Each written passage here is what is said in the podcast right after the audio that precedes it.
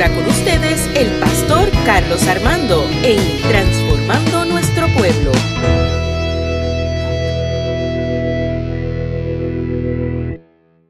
Denle un fuerte aplauso al Señor, déselo más fuerte. Bendito sea el nombre del Señor. Qué hermoso poder adorar, adorar a nuestro Dios. En estos 60 años de aniversario. Para 60 años, Miguel, te ve muy bien. Qué bueno que podemos adorar a Dios en este camino de fe. Qué bueno que podemos celebrar en un camino de fe. Y quiero que busque el libro de Isaías capítulo 45, del 1 al 2, al 1 al 7, perdón. Recuerde que yo lo leo en la traducción lenguaje actual. Isaías capítulo 45 del 1 al 7 dice así. Isaías dijo, Dios hizo que Ciro llegara a ser rey de Persia. Le permitió dominar a las naciones y dejar desarmados a sus reyes. Dios hizo que ninguna ciudad resistiera los ataques de Ciro. Entonces Dios le dijo, yo avanzaré delante de ti y convertiré los montes en llanuras. Romperé los portones de bronce y haré pedazos sus barras de hierro. Yo te daré tesoros escondidos que tengo en lugares secretos. Así sabrás que soy Dios, el único Dios de Israel. Israel es mi pueblo elegido y fiel servidor. Por amor a Él, y aunque tú no me conocías, yo te llamé por tu nombre y te di el título de rey. Yo soy Dios y fuera de mí no hay otro. Tú no me conocías, pero yo te preparé para la lucha, para que todo el mundo supiera que soy el único Dios. Yo he creado la luz y la oscuridad. Yo hago el bien y envío la desgracia. Yo soy el único Dios y solo yo hago todo esto. Palabra del Señor, Padre, te damos gracias por tu presencia, gracias por tu amor infinito. Gracias porque esta iglesia cumple 60 años de victoria, 60 años de iglesia, y que podamos seguir celebrando tu grandeza sobre todas las cosas en nuestras vidas. En el nombre de Jesús oramos al Señor. Ya conmigo, amén. Amén, amén. Isaías, a mí me encanta el libro de Isaías. Usted sabe que yo predico mucho de Isaías. Y me gusta el libro de Isaías porque yo veo la transformación en Isaías. Cuando, cuando uno lee Isaías se da cuenta del proceso de Isaías, de su cambio de mensaje al encontrarse con Dios. Y usted sabe que en los primeros capítulos de Isaías, Isaías era con el dedo hacia acá. Isaías era un Isaías boricua. Hay de ti que eres pecador, hay de ti, hay de ti, constantemente era señalando al pueblo por su pecado. Y yo creo, y Dios en forma de broma, que era boricua, porque a, nosotros nos gusta siempre señalar Siempre nos gusta juzgar a la persona. Siempre nos gusta eh, ver el pecado de la gente para decir, este merece y este no. Sin embargo, no fue hasta que se murió su rey, su amigo, que él se encuentra con el Señor y su mensaje comienza a cambiar por un mensaje de esperanza, por un mensaje de salvación. Y de hecho, Isaías significa la salvación es de Yahweh, la salvación es de mi Señor. Por lo tanto, Isaías hace honor a su nombre de llevar un mensaje de salvación y restauración a un pueblo. De hecho, cuando Dios se revela a Isaías, dice, yo vi a, Dios sentado en un trono alto y qué? Y sublime. Y ahora no dice, ay de ti, ahora dice, ay de mí que soy hombre pecador. Y qué bueno que cuando nos encontramos con Dios, nos, Dios nos hace ver tal como somos, que somos pecadores. Y qué bueno que cuando nos encontramos con Dios no vemos el defecto del otro, vemos nuestro defecto. Y dice, ay de mí, que soy hombre, me encuentro indigno ante la presencia del Señor. Y es que Dios envía ahí un ángel, que un querubín que le pase el carbón encendido y tan pronto el carbón encendido pasa por sus labios del capítulo 6 en adelante, Isaías otro. Isaías comienza a llevarle un mensaje de esperanza a un pueblo. Mire, si yo leo el texto ahora mismo, la gente va a decir, no, pero es que eso es contradictorio, porque dice que el rey Ciro no conocía a Dios. El rey Ciro no conocía a Dios, sin embargo, Dios le está prometiendo que aunque tú no me conocías, yo te voy a bendecir. Para el puertorriqueño eso es imposible porque para ser bendecido por Dios tiene que conocerlo. Pues peleé con Dios, no peleé conmigo. Porque Dios está diciendo a Rey Ciro, aunque tú no me conoces, yo a ti te voy a abrir puertas que nadie puede cerrar. Lo que tú hagas, los caminos escabrosos, los voy a convertir en llanura porque estoy contigo. Es que a nosotros nos gusta a veces eh, decidir por Dios y no vemos la grandeza de Dios en que Él murió por nosotros y él, y él, ama al ser humano por lo que es y no por lo que la gente pueda interpretar que Dios debe de amar al ser humano. Y yo veo la historia de Israel y veo los procesos difíciles que vivieron en el transcurso de su promesa y en el transcurso hasta llegar al capítulo 45. Y yo me, pongo a analizar en la historia de nuestra iglesia. Yo apenas llevo tres años, aunque parezca que llevo diez aquí, llevo, llevo tres años para cuatro en enero. Y le doy gracias a Dios por, por mis tres años que llevo aquí. Pero hace 60 años, un hermano llamado don Federico tuvo la grandiosa idea o visión de ayudar y formar una iglesia evangélica unida en el pueblo de Caguas. No existía una iglesia evangélica unida en Caguas. Hace 60 años, un laico tuvo la, idea de formar una misión de la Iglesia Evangélica Unida en el pueblo de Caguas. De esa visión surge abrir la misión en una casa, comenzando con grandes pastores que se atrevieron a dar el paso de fe, porque no es fácil decidir irse a una casa a pastorear, a formar algo que no existe. Así que por eso yo pongo grandes pastores que se atrevieron a dar un paso de fe y a soñar con esta congregación. Porque hay que decir que soñaron con esta congregación, aspiraron con esta congregación. Dijeron, yo quiero llegar, llevar esta iglesia a los planes de Dios, de lo que Dios quiere con esta iglesia. Y comenzaron en una casa en Villa Blanca, constituyeron esa casa en una casa de Dios. Una casa que era donde vivía gente, la constituyeron casa de Dios, le pusieron altar, le pusieron cruz, bautizaron personas. De hecho, el primer bautismo fue nuestra hermana Matilde, que todavía está viva. Y ojalá, ojalá existieran muchas Matildes. Existieran muchas Matildes. Matilde es la persona más amorosa que yo, que yo he visto en, mi pastorado. No se encima con nadie. ¿Usted puede creer que exista alguien que no se chisme con nadie? Yo puedo faltar seis meses a casa de Matilde de no visitarla. Y cuando voy me recibe con el mismo amor. Y nunca me dice, pastor, lleva seis meses sin visitarme. No me dice nada. Al contrario, ese es mi pastor y, y, con la alegría que me recibe. Ojalá hubiese muchas Matilde en las iglesias. Porque mira que yo me encuentro con cosas a veces. Ojalá, ojalá. Pero no, pues qué bueno que hay diversidad diversidad. Dios bendiga la diversidad de la gente. Así que comenzaron y, constituyeron esa casa, bautizaron personas, bautizaron niños, bautizaron jóvenes. De ahí se convierte Deca y Deca era como una hormiguita que llegaba a la gente y Deca ahí para, allá y para allá. Y, se levantó una iglesia poderosa con el reverendo Osvaldo Malavé. Unos tiempos de gloria, unos tiempos de sueño, unos tiempos donde se empujó la iglesia y soñaron y aspiraron a cosas mayores. Y de tener una casa como templo, nuestros hermanos y pastores que nos antecedieron a nosotros, a mí, soñaron y soñaron en grande. Y se consigue este terreno. Mire, yo, yo, yo quiero que usted entienda que este terreno debe de ser la envidia de muchas iglesias por ahí. Debe de ser el, caramba, este terreno es maravilloso. Todo el mundo tiene que ver con este templo. Tiene que ver con esta estructura tiene que ver con el lugar estratégico que Dios nos posicionó. Así que, qué bueno que Dios también soñó con nosotros y nos ha bendecido con un terreno como este. Porque todo el que pasa por ahí tiene que ver la iglesia. De ahí sube otro sueño que fue el colegio. Como iglesia que reconoce la importancia de la educación en Puerto Rico, comienza a ser parte de la transformación educativa. Y yo creo que la, iglesia entienda que nuestras iglesias evangélicas unidas, antes de ser iglesias evangélicas unidas, los misioneros cuando vinieron a Puerto Rico, lo que formaron no fueron iglesias, formaron escuelas bíblicas. Y de ahí surgen las iglesias.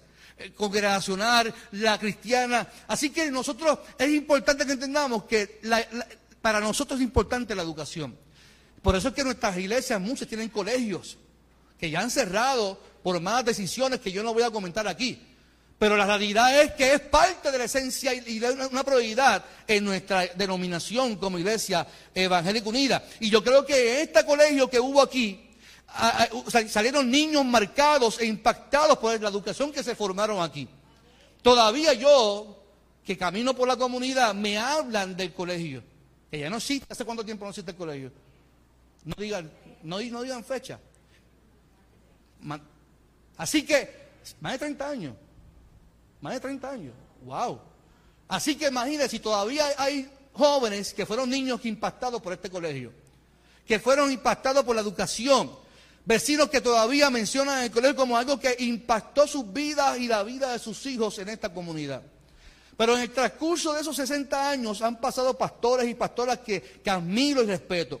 Admiro al reverendo Osvaldo Malabé, que fue nuestro primer pastor general de nuestra dominación admiro a, reverendo Rafita Rodríguez que, me diera oportunidad a mí, como joven, sin preparación ninguna, a predicar cuando pastoreaba en el Duque. Fue pastor también aquí, en esta congregación. Pastora Yeti Robles. Pastora que respeto una mujer de fuego que impactó con su unción y su fogosidad en este altar aquí en esta iglesia de Caguas. El pastor Tito Santiago, la pastora Yesenia Torres, la, la mi amiga personal, Yesenia es mi amiga personal, al reverendo Heriberto Martínez, quien todavía en su corto plazo aquí en esta iglesia, todavía llaman preguntando por Heriberto Martínez por su impacto en la comunidad con su servicio social.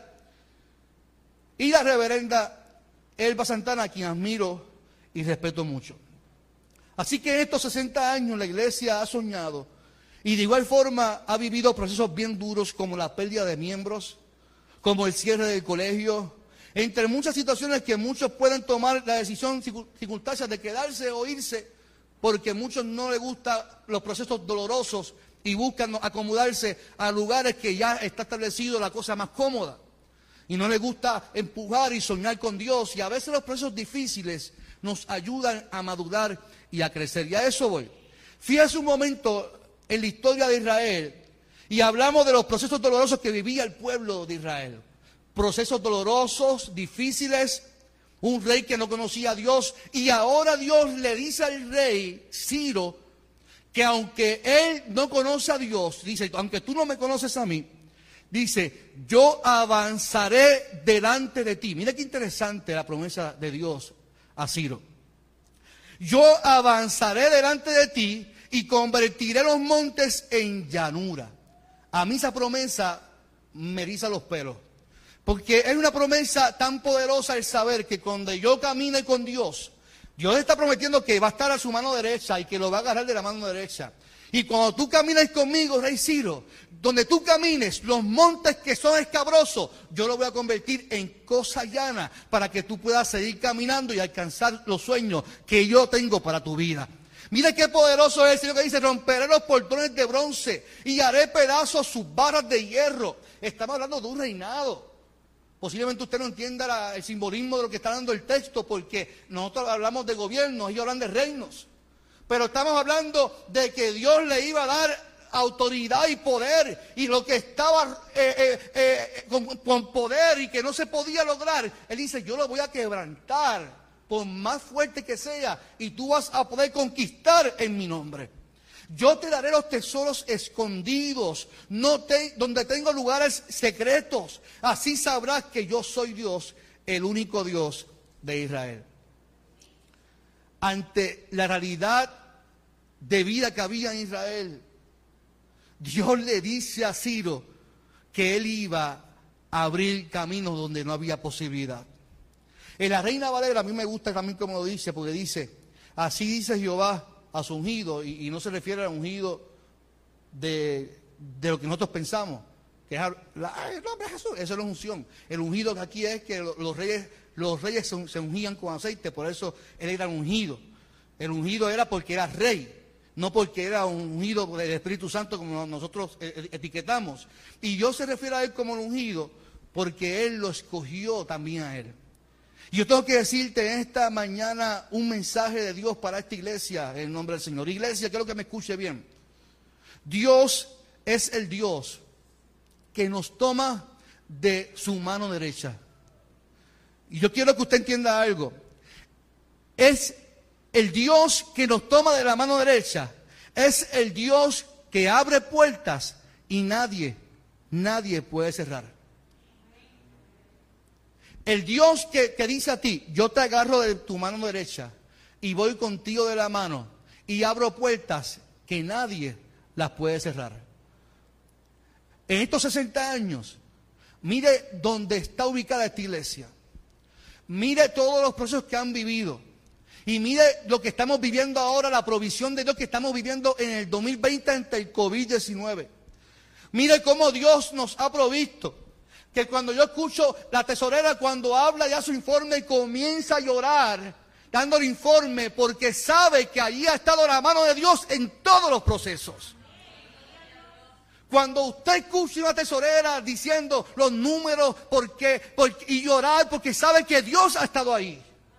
En todos los procesos Dios abre puertas y nadie las puede cerrar. Dios es el Dios que lo toma de la mano derecha y dice, hijo mío, hija mía, camina con papá, porque si estás con papá, nada te va a faltar. Yo soy el dueño del oro y de la plata y buscaré gente que te sostenga porque yo soy tu Dios. Ese es el Dios que camina con nosotros, iglesia.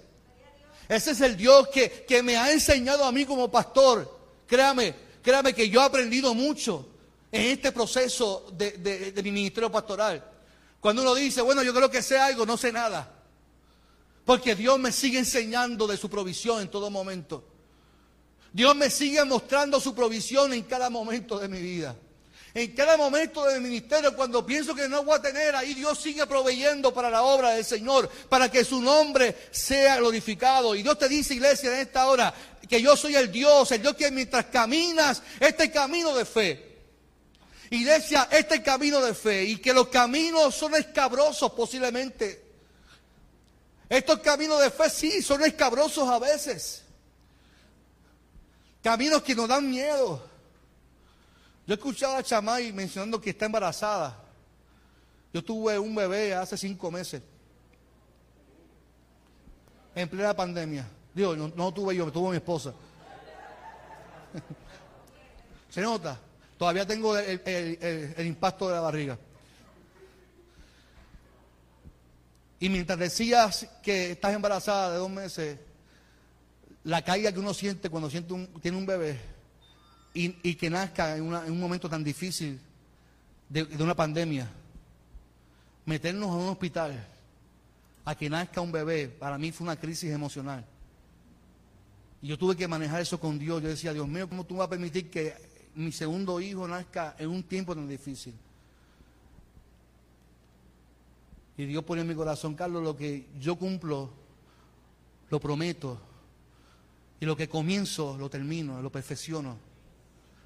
Hay un texto maravilloso que dice, aquel que comenzó la buena obra en ti, Él la va a perfeccionar, la va a terminar.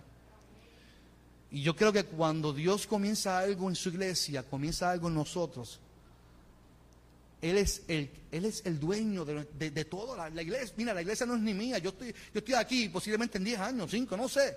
Me voy a ir. Y viene otro pastor, mejor que yo. Y hará cosas maravillosas por el nombre del Señor porque la obra no es mía, la obra no es suya, la obra es de Dios. Y cuando nos rendimos a Dios y entendemos el camino de fe, hay caminos escabrosos. Y yo no digo que la obra no es suya ni es mía. Nosotros somos quienes administramos porque tenemos que administrarla. Y somos responsables. Es nuestra, tenemos el celo de la obra, pero al fin y al cabo es de Dios. Y cuando es de Dios entendemos que caminamos al lado del Señor hay caminos, Jesús, que son escabrosos, que nos dan miedo. El COVID da miedo. El que cree que no, no, yo soy hijo de Dios y, salgo a la calle sin mascarilla porque yo soy hijo de Dios. Usted está tentando a Dios, usted, usted está en pecado. Usted eso no se hace. Ser responsable con su vida, ser responsable con el testimonio de, como cristiano. Hay caminos que son escabrosos, que nos dan miedo. Y que cuando uno nos mira dice, Señor, ¿me atrevo o no me atrevo? ¿Lo hago o no lo hago? ¿Me lanzo o no me lanzo? Y Dios te dice, hijo mío, hija mía, Si estoy contigo, te estoy agarrando de tu mano derecha, estoy contigo, camina porque soy el Dios que convierte los caminos escabrosos en llanura. Qué promesa más maravillosa. Qué, qué poderosa promesa el saber que aunque haya un COVID, que aunque haya procesos difíciles, que haya, aunque haya procesos que veamos la cuesta bien empinada, y posiblemente se nos haga bien difícil caminar hacia arriba, podemos reconocer que nuestro Dios es el Dios que está a nuestro lado. A nuestro lado y nos dice, caminen en este camino de fe conmigo y verán que yo sigo proveyendo. Verán que este camino de fe lo pasará muy bien conmigo porque yo estoy a su lado y convierto los caminos escabrosos en caminos llanos. Eso se merece cinco amén por lo menos, cinco amén por lo menos, cinco. Ya estoy terminando. ¿Cuánto me dan cinco minutos? Deme cinco minutos. Tengo cinco, tengo diez, tengo quince, ya tengo veinte minutos por lo menos más, David. Yo tengo que decirte, iglesia, en esta hora, y no porque sea su pastor, pero vienen grandes cosas para la iglesia en nombre del Señor. Vienen grandes retos para la iglesia, vienen grandes eventos de parte de Dios, y lo voy a repetir, vienen grandes eventos de parte de Dios para esta iglesia. ¿Cuántos lo creen conmigo en esta hora? Eh, grandes eventos de parte de Dios y lo mejor de todo es que quien está a nuestra mano derecha es el que promete hacer las cosas que se ven imposibles, pero para Él son posibles. ¿Cuántos dicen amén? Dios le promete a Ciro algo muy importante. Y con esto termino. Usted sabe que cuando digo termino, que me falta todavía media hora más. Dios le promete a Ciro algo importante. Dice, te daré los tesoros escondidos. Para nosotros no hace ningún sentido, lo dije ahorita por el lenguaje que se utiliza, de tesoro y no es parte de nuestra jerga diaria. A menos que usted esté tan enamorado y usted diga, mi amor, te voy a dar todos los tesoros de la vida. sí, tesoro, eso es de piratas y cuestiones. Pero cuando yo le dice que le va a dar los tesoros, es que le va a dar lo mejor para él. Los tesoros, lo mejor lo mejor que tengo escondido, lo mejor que yo he separado para mis hijos, eso tú te lo mereces. Eso, mire, recuerde que Jesús era la voz de Dios en la tierra. ¿Qué le dijo el Padre en la parábola del Hijo pródigo? ¿Qué le dijo el Padre? ¿Qué le dijo el Padre? el, hijo, el hijo le dice mayor, papi, este, este sin vergüenza llegó ahora y tú haces una fiesta y yo que estoy contigo aquí. El padre dijo, hijo mío, si tú estás conmigo siempre y lo que es mío siempre ha sido tuyo los tesoros míos, lo mejor que tengo es para ti. No lo disfrutas porque no estás atento a lo que es tuyo. Y tienes que entender, iglesia, que los tesoros de Dios, posiblemente escondidos o no escondidos, siempre son de la iglesia. Y la iglesia tiene que reclamar lo que le pertenece. La iglesia tiene que reclamar la bendición que nos pertenece y dejarnos de dimas y diretes y declarar la promesa de Dios en la iglesia, trabajar en el nombre del Señor y decirle las puertas de la iglesia se abren para bendecir a la comunidad y Dios se encargará de proveer, Dios se encargará de sostener la obra en el nombre del Señor. Lo que es de Dios, dígalo, lo que es de Dios es mío. los tesoros de mi Padre son míos. Él nos dice, camina hacia frente, hijo mío, hija mía. Camina hacia frente y nunca camines hacia atrás. No puedo caminar hacia el frente quejándome y viviendo las experiencias del pasado. Y yo mencioné el pasado como algo histórico, como un acontecimiento histórico. Pero yo no puedo quedarme ahí.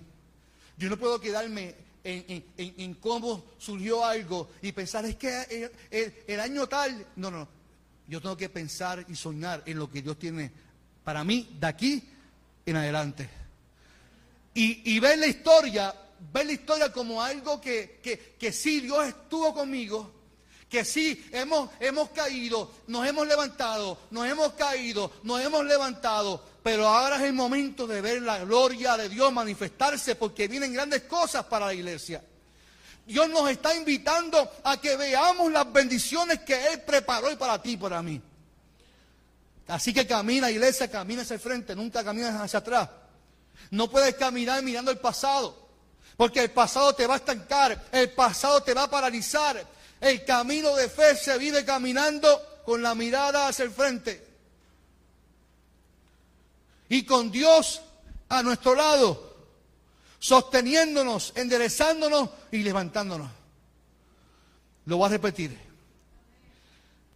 Proveyéndonos, sosteniéndonos. Y si me caigo, sí, no va a caer. Mire, cuando empezó la pandemia, llevé a mi hija un día a correr eh, patinete, eh, scooter. Y yo no sé cómo rayo, ella viene así de frente y se me cayó de frente. Y se cayó y se dio en la cabeza. Y yo, ay, Dios mío, en plena pandemia, bueno, gracias a Dios. Y le digo ese mismo día, pues mira, vamos a caminar para que se le vaya el susto. La llevo a caminar por la urbanización. Y en la esquina que hizo, agarrar de mi mano, se me cayó. Se tropezó con una piedra, se cayó y se mondó todo aquí. Lo que no le pasó en la cabeza le pasó en los pies. Y me mira, papá, no va a llorar.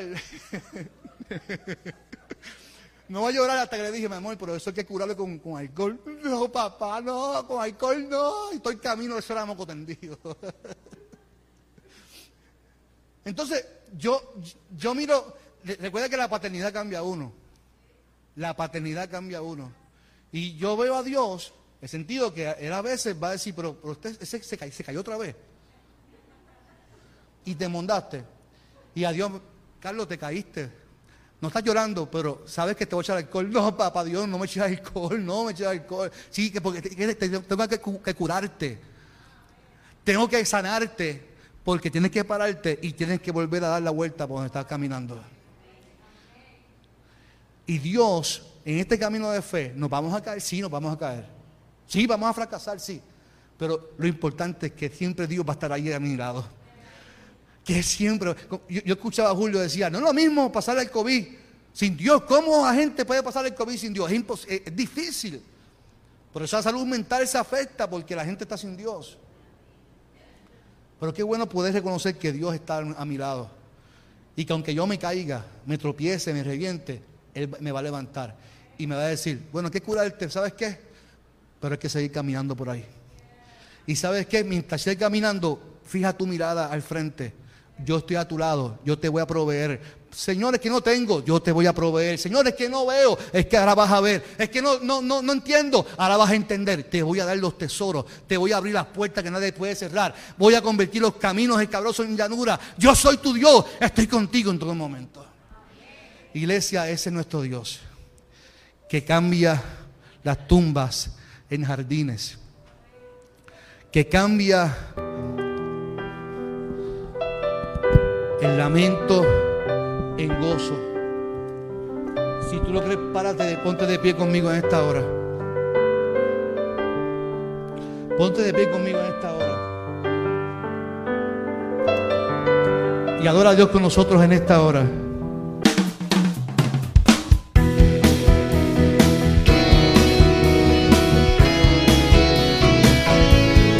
Fue Transformando Nuestro Pueblo con el pastor Carlos Armando.